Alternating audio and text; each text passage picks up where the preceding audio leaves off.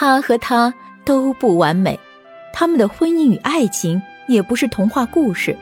但是，即使在那样的灰色岁月，他们对生活始终充满信心与憧憬，对彼此充满爱与尊重。请听中国两百年来最早记载平凡人的生活点滴的晚清作品《浮生六记》，白话版，沈复著作，艾茉莉演播。雅友。我与云两人曾寄居在西山姓华的一位朋友家，华夫人请云教他们两个女儿读书认字，因为朋友家地处乡间，居院空旷，夏日炎炎，云便因地制宜地教大家做活花瓶。每个活花瓶只分一扇，用长约四五寸的木梢，排定成凳子四个角的样子，当中空出来。隔为四个档，每个档宽有一尺左右，每档的四个角上凿圆眼，插上竹条，竹条相互交错编成方格，一个约五六尺高的瓶框就做好了。再用沙盆种上扁豆等藤类植物，放在瓶中，等到枝叶长出，豆藤随竹编蔓上长满整个瓶架，活花瓶就成品了。这种活花瓶，两个人就可以移动，多编几个花瓶，随意的放在各处，或遮或拦，犹如满窗的绿荫，又透风又遮太阳，且可以随意变更，摆放自如，迂回曲折，妙不可言。所以顾名思义，叫做活花瓶。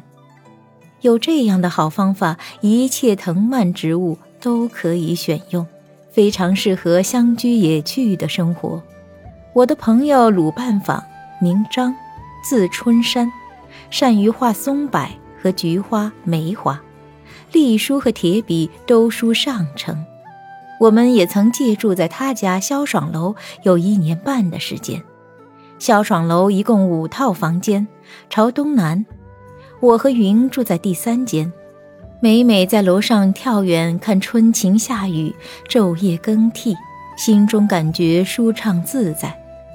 萧爽楼前有一个庭院，正当中种了一棵木樨树，清香撩人。整套园子有走廊有庭院，幽静舒适。搬来的时候，我还带来了一对佣人夫妻和他们的小女儿。男仆会剪裁衣服，女佣会纺织。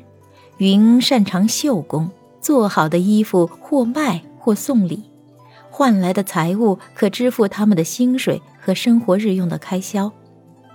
我平时比较好客，凡是家中有客，必留他们吃饭、开酒令玩。云可以用很普通的食材做出佳肴，凡是瓜果蔬菜、鱼虾肉食，经过他的巧手烹制，都会有意想不到的美味。朋友们也知道我的经济并不宽裕，每次都会给钱，让我准备下次聚会的酒菜。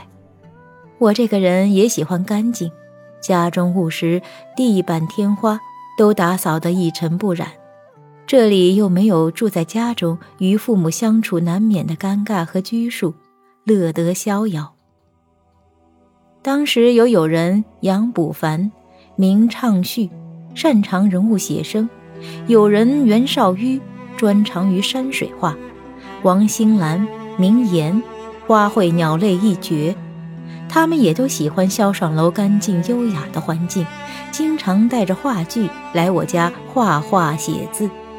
我便同他们学习绘画、写草毫、镌刻图章，并加以润色，交代云备茶酒菜待客，每日品诗论画。可谓谈笑有鸿儒，还有朋友夏旦安、廖山鹰、蒋运香、陆菊香、周孝霞、郭小鱼、华信凡、张贤憨等朋友，性格洒脱不羁，每每自来自去，如梁上飞燕，可谓往来无白丁。为了招待这些朋友，有时钱不够用。云就拿自己的思绪补上，从无半句责怪抱怨。我们夫妻两人洒脱，可真是应了一句“千金一散还复来，莫使金樽空对月”。可是如今大家天各一方，如风流云散，佳人已逝，玉碎香埋，不免执笔唏嘘。本集播讲到此结束，感谢您的订阅与收听。喜欢本作品就请关注主播艾茉莉，我们下集见。